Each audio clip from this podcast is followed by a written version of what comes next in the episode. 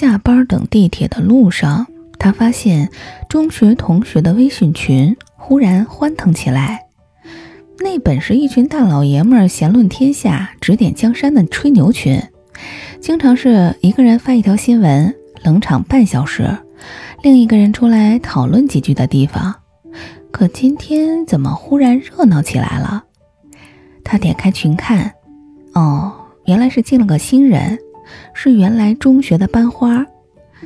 虽然说毕业也十几二十年了，班花也不再年轻了，但毕竟。曾经是班花呀，中学时的惯性让十几年前的男同学们激动起来，甚至比十几年前还更直白了几分。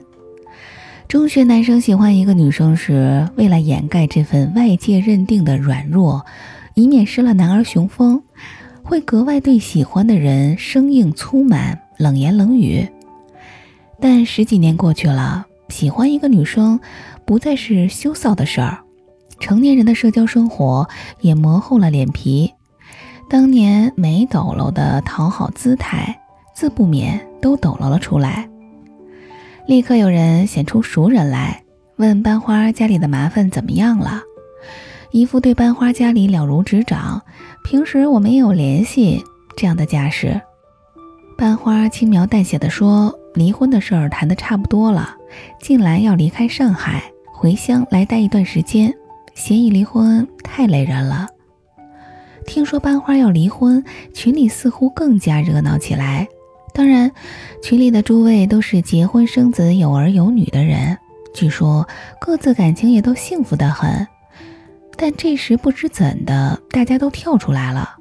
甲说：“要回来也好，我们在某某楼摆一桌，我来请客。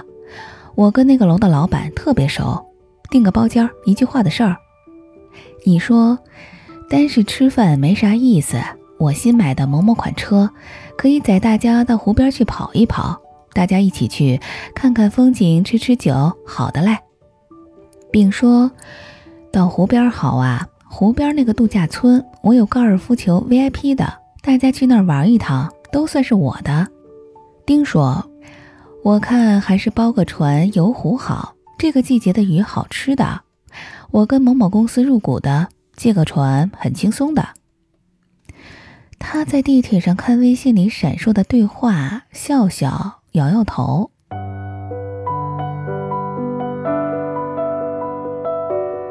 他所住的城市离上海不远，毕业了，同学们有能耐的去苏州、去上海、去杭州，去不了的或者恋家的还是回来。他知道。对男同学而言，班花又嫁去了上海，那是美人如花隔云端。现在回来了，有点仙女下凡的感觉。他也知道，这些男人们真要抛家弃子跟班花在一起，那是不会的。只是总得吹这么几下子，嗨，免不了的嘛。直到下了地铁，他再看微信群时，情况又变了。改吹房子了，甲在吹自己住在本市的面筋区新买的房子，乙则说自己的水蜜桃区要买个小别墅了。丙揭穿说，乙那个小别墅不是他爸妈买的吗？丁则说自己在市中心小笼包区住，地方就不太宽敞了。他看着，忽然觉出有点刺来，他自己还在供房子。就在水蜜桃区一个普通公寓，看房子的时候自然是千好万好，但开始供了就总觉得哪里差一点儿。当然，他也安慰自己，水蜜桃区的房子嘛，不如面筋区的房子新潮，但是配套要舒服一点儿。虽然说不如小笼包区来的繁华，但是空气要好一点儿。比上不足，比下有余，到最后。还是自己最好，没有输嘛，他心里想着。比起中学的同学来，他没好到哪里去，但是终究也是不差的。自己有自己的开心，别人家的事情那是别人家的。慢慢的，群里几个平时不说话的也活跃起来了。住在苏州的人说话了，住在上海的人说话了。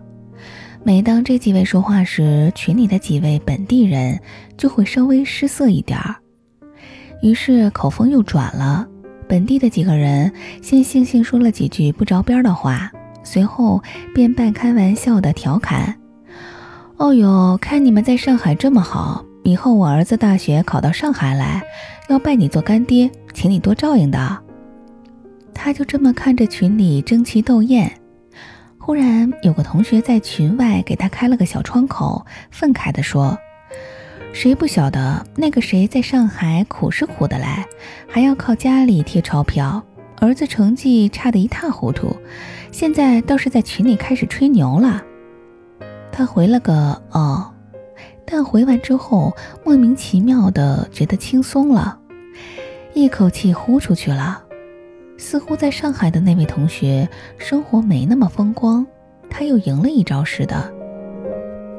他在路上买了份外带套餐回家，老婆上班忙，孩子上学回来的晚，到外面吃又费时间又贵，外带回家就成了他的爱好，捎带手嘛。到了家，他看微信群时，发现大家都开始贴上图了。新车、房子、高尔夫球的英姿、健身房的自拍，都是各自的骄傲啊！他看着那一连串的吹嘘，心里默默盘算着。他知道，家看似风光，但被丈母娘克扣得很凶。他知道，乙看似厉害，其实已经得了糖尿病了。他知道，丙虽然是高尔夫球打得好，但儿子比较笨，考试经常不及格。他知道丁看着人头很熟，但家里的产业是个空壳子，要拆东墙补西墙。苏州的那个虽然住在苏州，但到现在都没个孩子，估计家里也不太好。上海的那个，哦，那是要家里贴钞票的。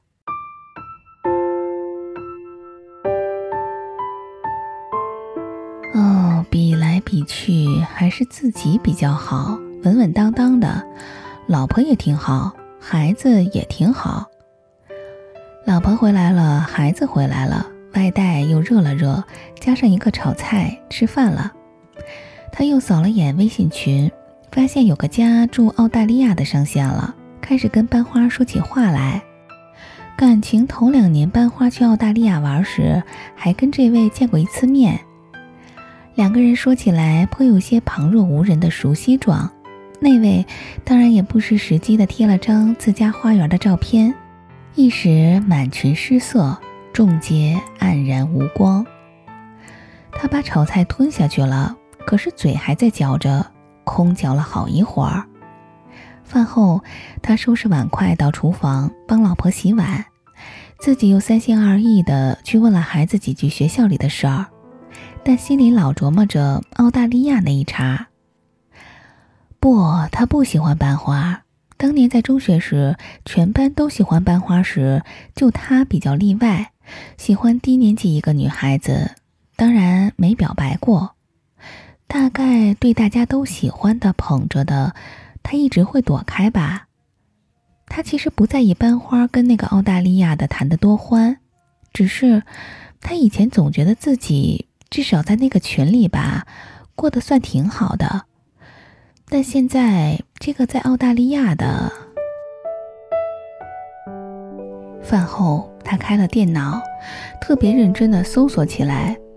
他根据那个澳大利亚的同学给的花园照片，查查查他家住在哪儿。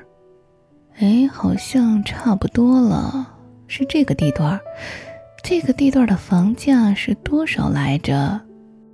你查什么呢？老婆从肩后看看他的屏幕。这个房子蛮好看的。哦哦，我就查查看这里的物价。他回答说：“我们以后去那儿旅游，好租这里的房子的。还想旅游呢，先把孩子上中学的钱准备好吧。”老婆晃晃悠悠的走开了。查到了。原来这房子是在市郊，看着有花园，但价格不高，离市中心还有段距离。哦，看来这房子好看归好看，不太贵，而且生活也不太方便呢。这个澳大利亚的同学看着很风光，实际上也就那样嘛。他觉得自己的心态又平了。晚上，孩子看电视，他和老婆靠在沙发上，对电视半看半不看的，各自刷手机。忽然，微信有人跟他说话，他一看是班花，加了好几年了，除了寒暄就没说过话的班花。班花说：“看群里那么热闹，我都不敢说话了。”他说：“哈，他们平时不这样的。”班花说：“哦，那今天为什么会这样啊？”他说：“这个就要问你了。”班花说：“不过说真的，我下周要回来了，我们一起喝个茶。”他愣了愣，说：“好的呀。”班花说：“毕竟人多的时候，大家说话嘛又不一样的。那下周四行吗？具体时间之后我跟你说。”他说：“好。”放下手机后，他感到了一份私密的满足感，赢了。他当然不喜欢班花，至今依然不喜欢。但是，他又打开微信群，看到那老几位还在有一搭没一搭的自吹，就再一次体验了这种私密的满足感。哼，看你们吹得起劲儿，哼。就好像看着前门一群人在那儿持票排队，自己偷偷溜进了 VIP 后门，坐到了前排似的。因为高兴，他去冰箱拿罐冰红茶。打开冰箱门时，忽然就莫名其妙的想起了自己中学时喜欢过的那个低年级学妹。他离他最近的就是在学校小卖部一起隔着冰箱打量饮料瓶的时刻。学妹请他帮她拿一下高处的冰红茶，他拿了。当时递给他时，他脸红的不行。那时候多纯真啊！那时候觉得厚脸皮去跟女孩讪笑是特别不要脸的事儿，可千万别活成那个样子。他叫什么名字来着？他现在过得好不好？他长什么样来着？他一时想不起来。手扶着冰箱门，愣了一下子。每当似乎要想起来时，就有一堆后来的似是而非的记忆横插过来。哎，算了，不想了。他拿了冰红茶，合上冰箱门儿，反正下周四是要跟班花喝茶的。他又扫了一眼微信群里，眼睛斜斜着，看那些吹着牛跟班花搭话的人。你们接着吹，反正终究是我的日子过得最好。本文当然纯属虚构。感谢本文作者张家伟，我是蓉蓉，你过得怎么样呢？祝你晚安。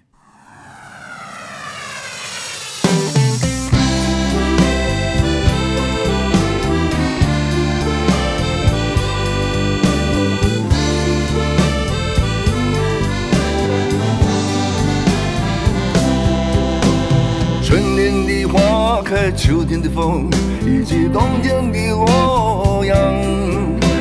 忧郁的青春，年少的我，曾经无知地这么想。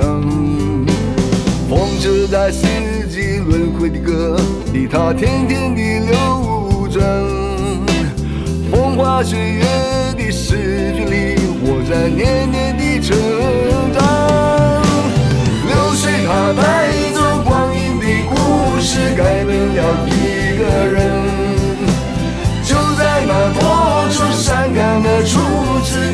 等待的青春。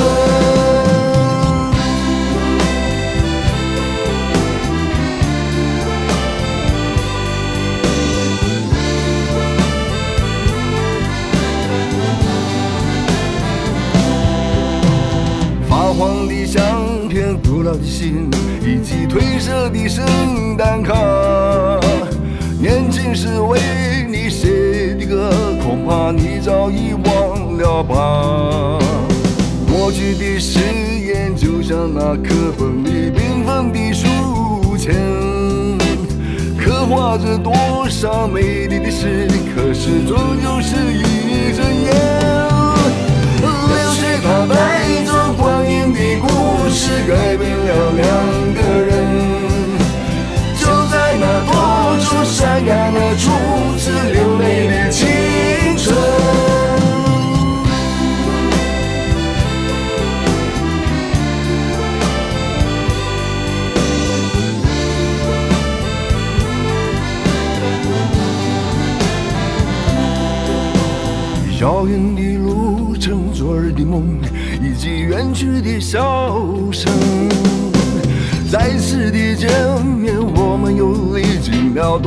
的路程？